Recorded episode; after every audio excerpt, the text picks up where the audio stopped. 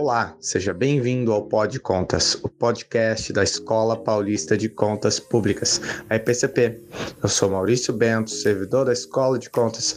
No episódio de hoje, conversamos com Leandro Dalolho, agente da fiscalização do Tribunal de Contas do Estado de São Paulo. Nesse episódio, nós vamos falar sobre planejamento no setor público. Mas antes de começarmos, gostaria de convidá-los para acompanhar mais de perto o trabalho da escola pelo Instagram e pelo YouTube, onde transmitimos eventos sobre gestão pública, finanças públicas, prestação de contas e outros temas relevantes. Links na descrição.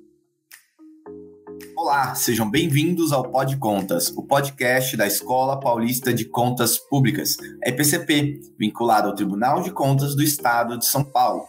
E hoje nós recebemos Leandro Dalolho, ele que é da casa, agente de fiscalização do Tribunal de Contas do Estado de São Paulo, graduado pelo Mackenzie e pós-graduado em Finanças pela FGV São Paulo. E hoje nós vamos bater um papo aqui sobre planejamento no setor público, né? E a importância do planejamento, que é algo que é, é ajuda muito a melhorar a gestão e a provisão de serviços públicos e as políticas públicas. Então, Leandro, muito obrigado aí por topar conversar conosco. Maurício, muito obrigado pelo convite. É um prazer é, gigantesco para mim estar aqui prestigiando esse é, podcast, né? Que eu particularmente sou fã, assisto toda semana e espero que realmente a gente tenha aí um bate-papo bem produtivo e possa contribuir aí para essa discussão tão importante. Com certeza, Leandro. É... Então é, é isso, é realmente o planejamento é, é um tema que está no cotidiano aí dos gestores, a gente tem falado muito também no tribunal, é, cada vez mais a, as pessoas acordam para essa importância de que o planejamento bem feito pode melhorar muito aí os serviços públicos. E aí eu queria começar, Leandro, comentando, é, pedindo seu comentário também sobre isso. Como é que é, é, como se dá essa importância do planejamento, como que o tribunal, é, em seu trabalho, vem avaliando isso? Olha, é, o planejamento é fundamental. Eu gosto, sempre que eu falo sobre planejamento, começar dizendo que ninguém planeja fracassar, mas muitos fracassam porque eles não se planejam.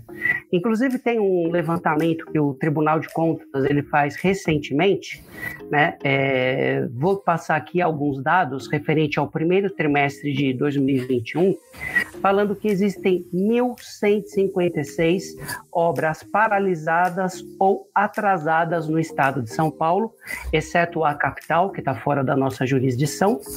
É, essas obras têm um montante de quase 50 bilhões de reais.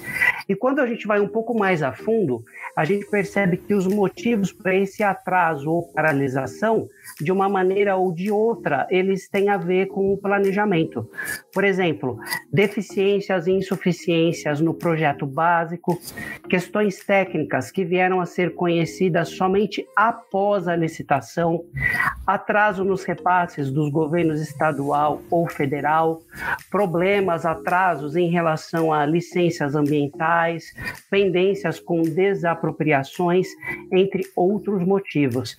Então, perceba, de uma maneira ou de outra, é tudo questão que deveria ter sido vista no procedimento interno da, fiscal... da licitação, ou seja, durante o planejamento.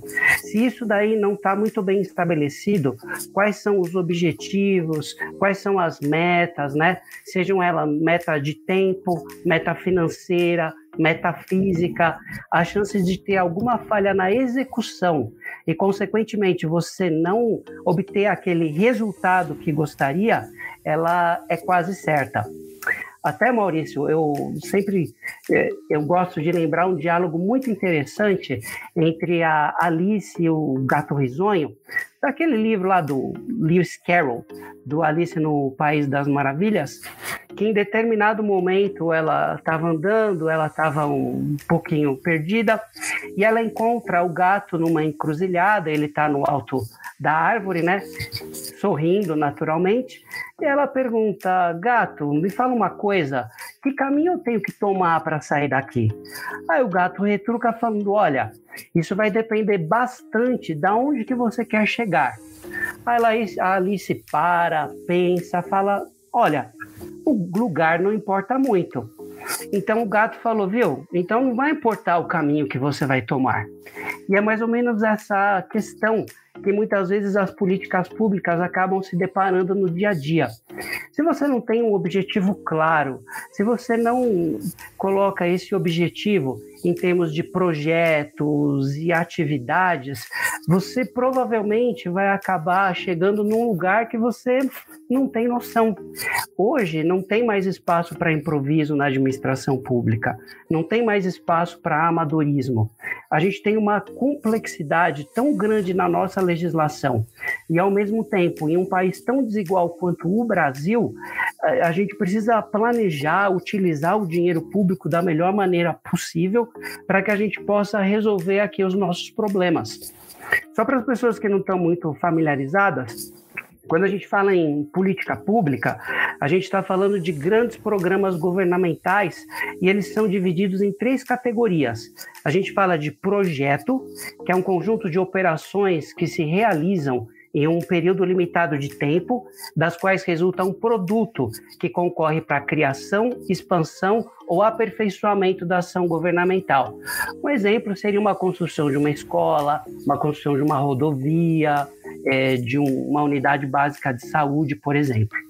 Além de projeto, tem atividade. A atividade ela é, também é um conjunto de operações. Esse se realiza de um modo contínuo e permanente, das quais resulta um produto necessário à manutenção à ação de governo.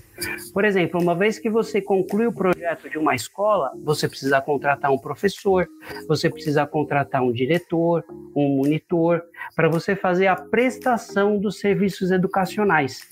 E tem uma terceira categoria que a gente chama de operações especiais, que são ações que não contribuem para a manutenção das ações de governo, não resultam produto e não gera contraprestação direta sobre a forma de bens ou serviços.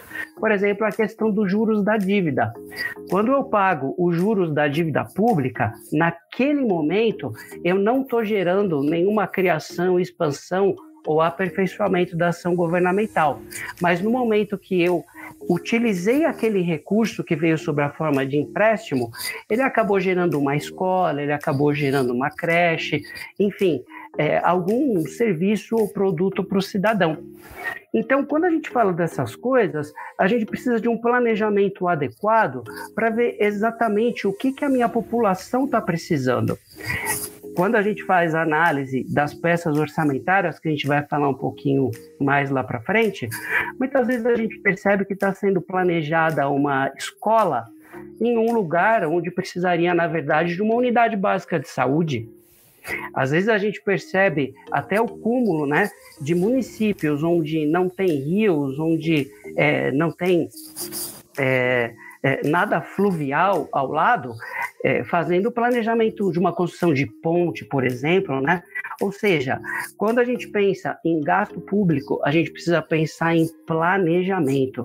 Quando a gente pensa em programa governamental, o gestor público ele precisa é, estar bem consciente que hoje não existe espaço para achismo. Você precisa planejar, você precisa pesquisar as necessidades da população e a gente vai ver que existem grandes ferramentas, inclusive que o Tribunal de Contas oferece para os gestores públicos, que podem acabar auxiliando nessa tarefa. Perfeito, perfeito. Realmente, é, os gestores, e eu vejo que os gestores também estão se conscientizando, né? Nossos eventos sobre planejamento sempre estão contando aí com, com um público cada vez maior. Inclusive, aproveitar para já divulgar aí que saiu, né, o manual de planejamento público do Tribunal de Contas do Estado. A gente gravou também um episódio é, recente sobre isso com o, o Paulo Massago, Massaro Sujiura e também a Manuela Prado Leitão, que foram dois dos que trabalharam no manual. Você também, né, Leandro, contribuiu no manual, que foi um trabalho aí a muitas mãos da casa, trabalho técnico assim de primeira, eu mesmo dei uma olhada, ficou excelente mesmo o manual. E partindo também, é, é, um pouquinho mais, Leandro, sobre essa questão do planejamento, é, o planejamento tem as, as, peças orçamentárias que auxiliam, né, com o próprio PPA, né, mas também tem outros grandes planos, né? A gente até, é, hoje em dia até a imprensa tem olhado um pouquinho mais, né, para o Plano Nacional de Educação, Plano Nacional de Resíduos Sólidos, Plano de Saneamento Básico, Mobilidade Urbana, são todos aí é, é questões que afetam muito a vida do cidadão e que são competências aí, é, algumas dessas competências são compartilhadas né, entre mais de um ente, mas muitas dessas competências, assim, os municípios têm um papel central, assim, central. Sem o, sem o município não tem uma mobilidade urbana aí é, é, no dia a dia do cidadão, né, e, e tal. Então, como que, como que você vê essa questão desses planos de é, gerais aí, setoriais? Legal, Maurício. Eu acho interessante dizer que, na verdade, assim, a gente não mora no estado, a gente não mora na União, mas a gente mora no município, né? Então, o município ele tem assim um papel de muito destaque quando a gente fala sobre políticas públicas. Quando a gente fala sobre essa questão de planejamento no setor público, basicamente a gente tem dois grandes grupos. O primeiro, setorial ou temático, e o segundo, orçamentário. Quando a gente fala de planejamento temático, a gente está falando de legislação específica que trata de um planejamento de médio e ou de longo prazo que vai estabelecer diretrizes para a consecução de algumas é, políticas específicas, né? Você já citou alguns exemplos. É quando a gente fala é, do Plano Nacional da Educação, Política Nacional de Resíduos Sólidos, Plano de Saneamento Básico, Plano de Mobilidade Urbana, é, nesse sentido. Esses planos, eles, eles não são apenas elaborados pelo poder público, eles contam também com a participação do poder econômico e do poder civil. É o que a gente fala da importância do controle social, da participação social, justamente para que sejam elaboradas políticas públicas que tragam efetividade, ou seja, tragam impacto positivo naquela população que é, ela acaba se destinando. Agora, não adianta só você elaborar esses planos temáticos. Você precisa garantir que os objetivos desses planos eles sejam efetivamente executados. E para isso, a gente precisa de orçamento, a gente precisa de dinheiro público para executar. E é justamente o objetivo desse segundo bloco de planejamento. É aquele bloco onde, é, na legislação brasileira, são três grandes peças orçamentárias: o plano plurianual, a lei de diretrizes orçamentárias e a lei orçamentária anual, que vai garantir que os projetos do planejamento setorial saiam do papel e impactem positivamente a vida da população. Muito bom, excelente. Realmente a importância é entregar o serviço né, para o cidadão. É o cidadão ter acesso a uma educação de qualidade, a um transporte público de qualidade, é, etc. Né? Eu, é, infelizmente, tem algumas cidades aí que não têm conseguido entregar, outras têm. Então, bom também uma aprender com a outra, né? Aprender com quem está fazendo correto, fazendo certo, né? Mas voltando, então, Leandro, também é um ponto que você acabou de mencionar você passou por alto, e aí para a gente aprofundar aqui um pouquinho, sobre é, as peças orçamentárias, né? O, no Brasil, a gente tem um, três peças orçamentárias, né? O PPA, a LDO e a LOA, né? O Plano Plurianual, a Lei de Diretrizes Orçamentárias e o, a Lei Orçamentária Anual. E os três estão bastante interligadas, sendo que o PPA é aquele que tem esse maior papel aí em termos de planejamento. Ó, aproveita aqui para divulgar outro produto nosso aqui da escola. Vai sair é, muito em breve aí um curso de orçamento público, talvez saindo junto aqui com o nosso episódio, né? A gente está gravando, talvez saia, saia próximo. É, e também é bom para o pessoal dar uma olhada. Mais sobre é, as peças orçamentárias, qual a importância delas para o planejamento, Leandro? Legal. É, aqui no Brasil, o ato de planejar não decorre apenas de uma necessidade administrativa, mas também a própria Constituição, a própria legislação é, acaba impondo isso ao administrador público. Pensando dessa maneira, a gente vê que a Constituição Federal, no artigo 165, ela fala dessas três grandes leis de iniciativa do, do Poder Executivo, do PPA, da LDO e da LOA, que elas, na verdade, vão acabar compatibilizando a estratégia de governo com as demandas de maior impacto social. E aqui a gente não está falando de um mero cronograma de entrega de bens e serviços à população. As peças de planejamento, elas mais do que isso, elas vão estar tá, é, possibilitando que os recursos eles sejam alocados de maneira eficiente, né? Para os mais familiarizados aí com a ciência econômica, sabe que os recursos são escassos, mas as necessidades elas são infinitas. Por isso que quanto melhor for o planejamento, melhor aplicado serão os recursos públicos. E nesse sentido eu enfatizo a necessidade do gestor ele ouvir a população, ele fazer audiências públicas, né? E assim, audiência pública não adianta você fazer de segunda-feira às 9 horas da manhã, porque as pessoas elas estão trabalhando, elas estão estudando, mas coloca de final de semana, ou coloca à noite, enfim, em algum horário que as pessoas elas possam participar. Ou hoje, né, até por causa dessa questão aí da pandemia que a gente é, ainda está vivendo, ainda não acabou é tudo isso, existem várias ferramentas da tecnologia da informação onde o gestor público ele pode ouvir a opinião do cidadão ele pode lançar até por meio, por exemplo, do Google Forms, algumas pesquisas, algumas coisas, pedindo a opinião do cidadão para contribuir nesse diagnóstico, contribuir aí nessa detecção né, dos maiores problemas da, da população e ajudar na elaboração das peças orçamentárias. Né?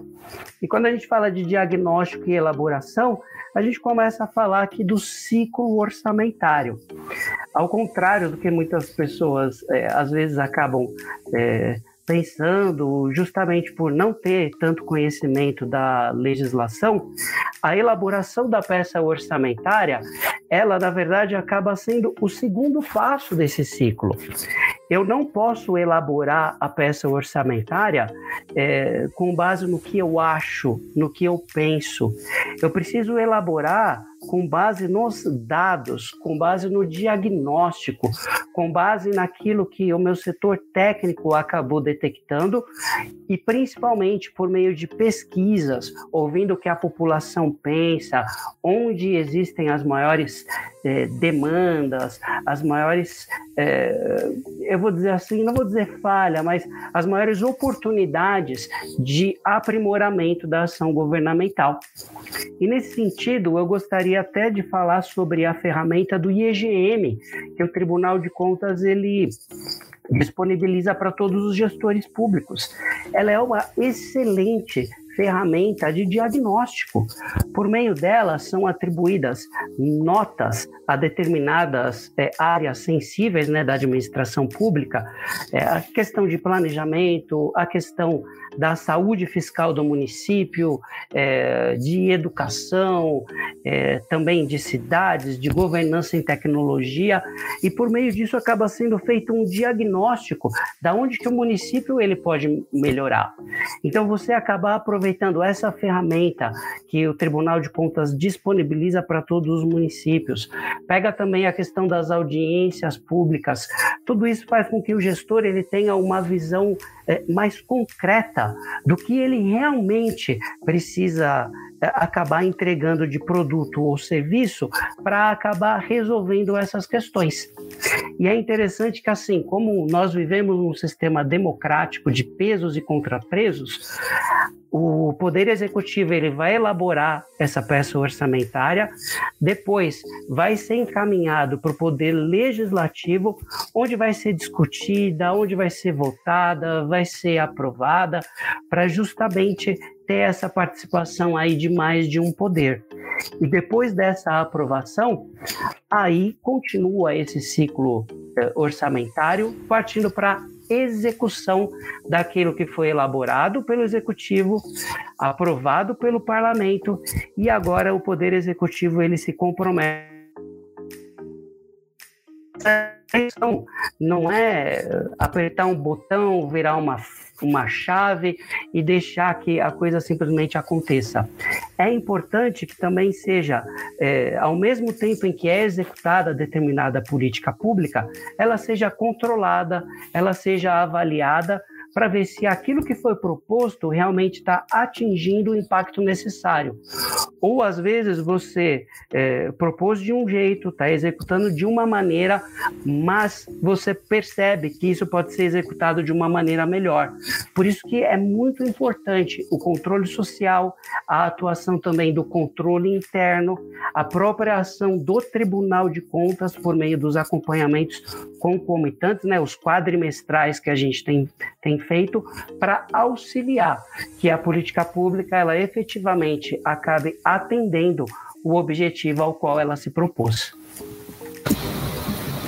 Exatamente. É, essa importância do planejamento é fundamental e muito bem lembrado, né? Que eu acho que muita gente acaba pensando que é, o ciclo orçamentário já começa na elaboração e, assim, é, tem que ter um planejamento para fazer essa elaboração, né? Inclusive, né, aquela coisa de, de olhar a avaliação feita anterior, né? Para justamente ter uma base de onde partir e não simplesmente tentar criar uma nova, né, inventar, reinventar a roda, né? Mas perfeito, é, Leandro. É, outro, outro questão importante, né? É, o próprio tribunal, Leandro, ele atua nisso de, de, de planejamento, porque faz a, a fiscalização né, do, do, do, planejamento, do orçamento, o próprio EGM que você colocou, Leandro, é interessante que ele está lá no, no nosso curso da escola, que deve sair em breve, sobre planejamento, demonstra que tem o, o I-Fiscal né, e o I-Planejamento também, dois braços aí do, do nosso IEGM, para avaliar o planejamento. Um deles é planejamento mesmo, né, e o outro também é, é a cumprimento aí das normas fiscais, da, da, legislação. E então, como que você vê aí o, o papel do tribunal e também é, a própria SDG, né, que é a nossa, nossa cabeça aí quando se, se fala em fiscalização no tribunal, como que a SDG atua sobre a questão do planejamento e orçamento? Bom, a atuação do tribunal, ela tem um caráter pedagógico muito forte. É, a gente percebe assim, é, pelo manual de planejamento público que você já comentou, né, que eu sou muito grato por ter participado desse projeto com a Manuela e com o Massaro, é, acaba oferecendo assim caminho das pedras para os municípios, para realmente o gestor público ficar um pouco mais seguro, é, para realmente saber assim como ele pode acabar utilizando o planejamento ao favor dele. Que também assim é legal até a gente aproveitar esse momento para desmistificar que o planejamento ele não tem o objetivo de engessar o gestor público. Muito pelo contrário, um planejamento ele acaba dando segurança para o gestor público. E uma vez que ele perceba que o planejamento precisa ser alterado, né, dentro dos limites impostos aí pela legislação, pela jurisprudência do, do tribunal e respeitado a alçada do poder legislativo, não tem absolutamente nenhum problema. Então, além dos manuais, o tribunal ele faz encontro com agentes políticos, ele acaba oferecendo, né, até por meio da EPCP, vários cursos e cursos e é impressionante, né, Maurício? Eles são todos gratuitos. São cursos assim de muita qualidade, com quem realmente acaba fazendo a fiscalização, com quem entende do negócio para justamente dar essa segurança para o pro, pro gestor público. Também o tribunal, né, por meio da SDG, acaba soltando uma série de comunicados falando sobre o que, que o gestor público ele precisa é, tomar cuidado, ter atenção em relação às peças orçamentárias, né?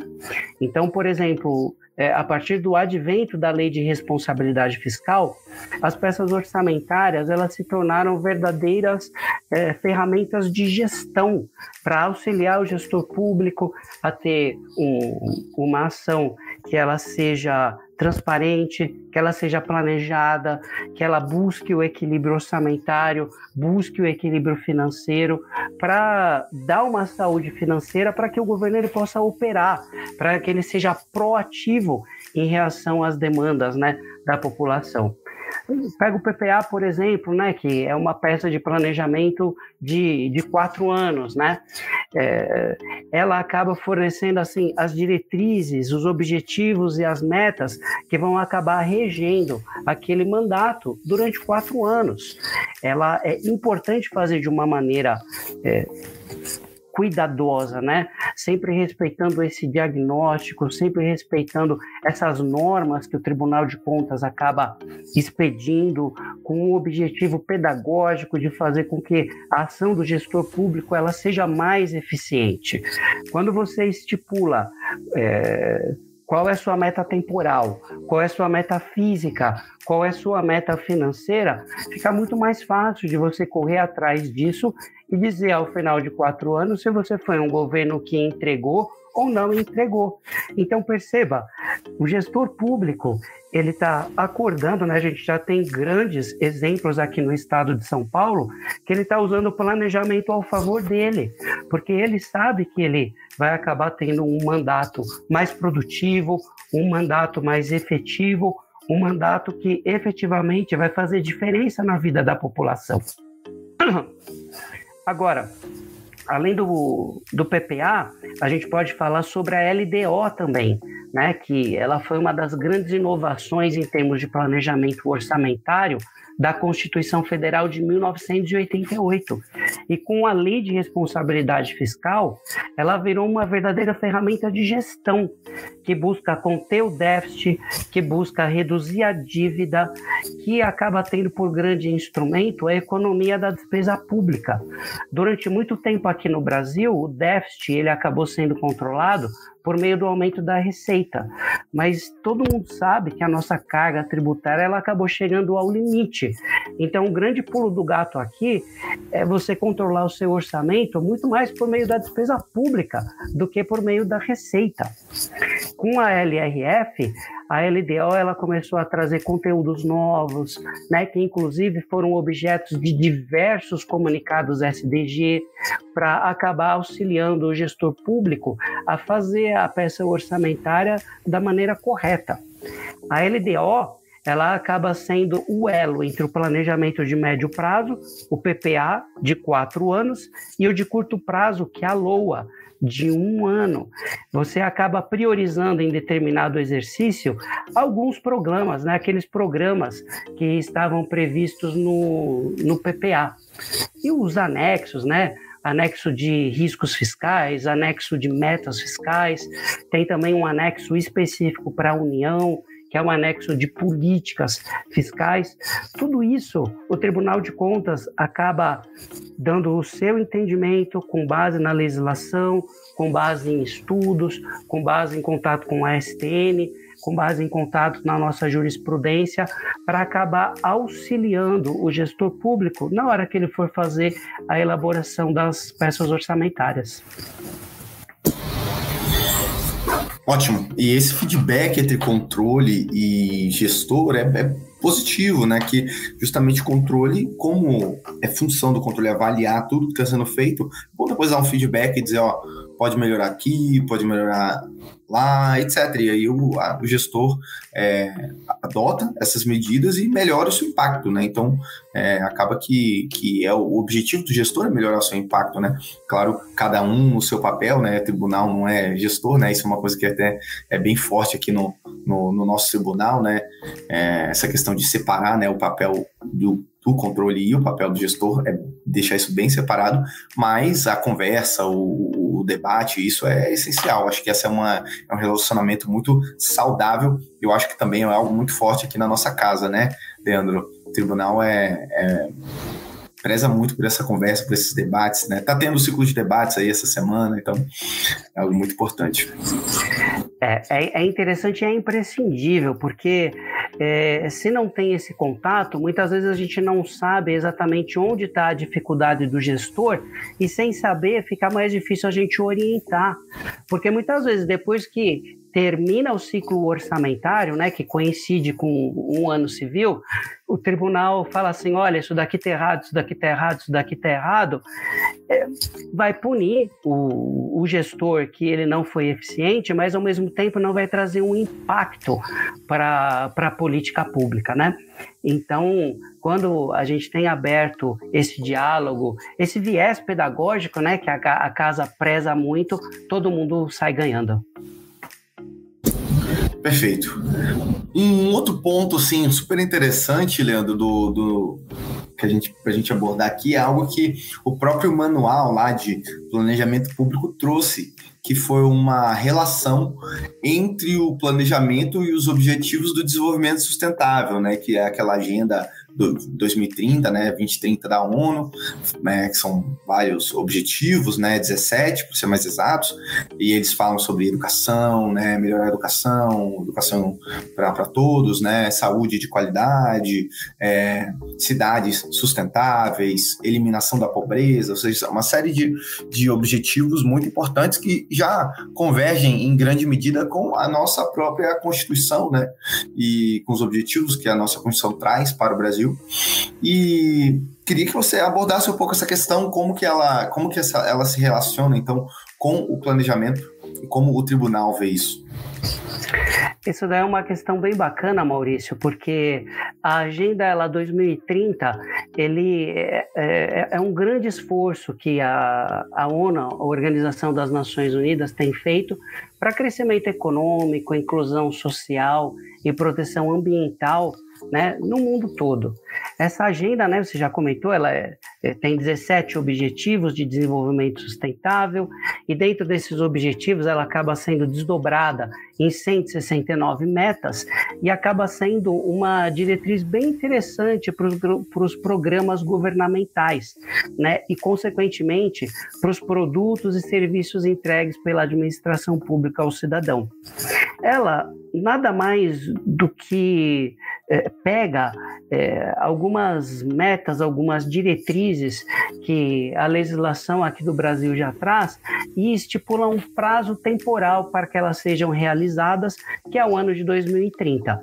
Pega, por exemplo, o artigo 3 da Constituição Federal, falando sobre os, os objetivos fundamentais da República, né, que é a questão de uma construção de uma sociedade livre, justa e solidária, garantia do desenvolvimento nacional, erradicação da pobreza, da marginalização, redução das desigualdades sociais e regionais, promoção do bem de todos, sem qualquer tipo de preconceito, etc. Quando a gente pega isso é, e compara com os Objetivos de Desenvolvimento Sustentável, a gente vê que de uma maneira ou de outra o Brasil ele já tem isso daqui. Só que a nossa Constituição ela não estabeleceu um prazo para que esses objetivos fundamentais eles fossem atingidos, o que a Agenda 2030 acabou fazendo. Então, quando a gente pega é, a Agenda 2030, que inclusive aqui no estado de São Paulo, o Tribunal de Contas, né, por meio do Observatório do Futuro, acaba fazendo esse elo entre a ONU e também aquilo que está sendo realizado pelos municípios, acabam tomando isso como diretrizes, né, como objetivos, como resultados esperados para suas políticas públicas, isso auxilia muito em termos de planejamento. Da mesma maneira como eu acabei já colocando anteriormente, a questão do diagnóstico, né, a primeira etapa do ciclo orçamentário, se o gestor público ele se baseia no índice de efetividade da gestão municipal, índice de efetividade da gestão estadual, né, junto com a participação popular, você acaba tendo um diagnóstico mais preciso da onde que o município está a questão de objetivo né, da Agenda 2030 seria onde o município quer chegar. E essa ponte entre aonde eu estou e aonde eu quero chegar, ela é justamente as peças de planejamento que a gente tem falado tanto o planejamento temático quanto o planejamento orçamentário. A gente fechando esse ciclo, eu tenho certeza que os gestores eles vão acabar entregando melhores produtos, melhores serviços para a população e satisfazendo assim os legítimos anseios, as legítimas necessidades de todos os cidadãos. Perfeito, Leandro. É, ótimas considerações, realmente é, colocar esse debate, que é algo internacional, né, aqui para a nossa administração pública ajuda a dar uns parâmetros, como você colocou, é, prazo, né, para a gente atingir alguns objetivos mais especificamente, como se desse até um, um, um conteúdo a mais, assim, para algo que a gente já está trabalhando no dia a dia, que é justamente atingir esse objetivo de erradicação da pobreza, é, universalização da educação e melhoria da qualidade da educação e também universalização da saúde com melhoria da qualidade, etc. Então, eu queria te agradecer aí pelo, pelo papo, foi excelente, assim, muito, muito bom. Acho que complementou bem também o outro episódio que nós é, é, gravamos com é, a Manuela, o Paulo, sobre o manual de planejamento. Acho que deu um como, quase como uma parte 2 aqui. Então, eu queria te agradecer muito pelo, pelo papo. Muito bom. Obrigado, Leandro. Eu que agradeço, Maurício. E o que é bom a gente repete, né? Acho que planejamento, quanto mais a gente puder discutir, esclarecer, conscientizar os gestores, mas também a população, né, de cobrar isso dos gestores, eu acho que vai acabar sendo melhor para todo mundo e a gente vai conseguir aquele Brasil que a gente quer e que todo mundo merece. Obrigado mais uma vez pelo convite.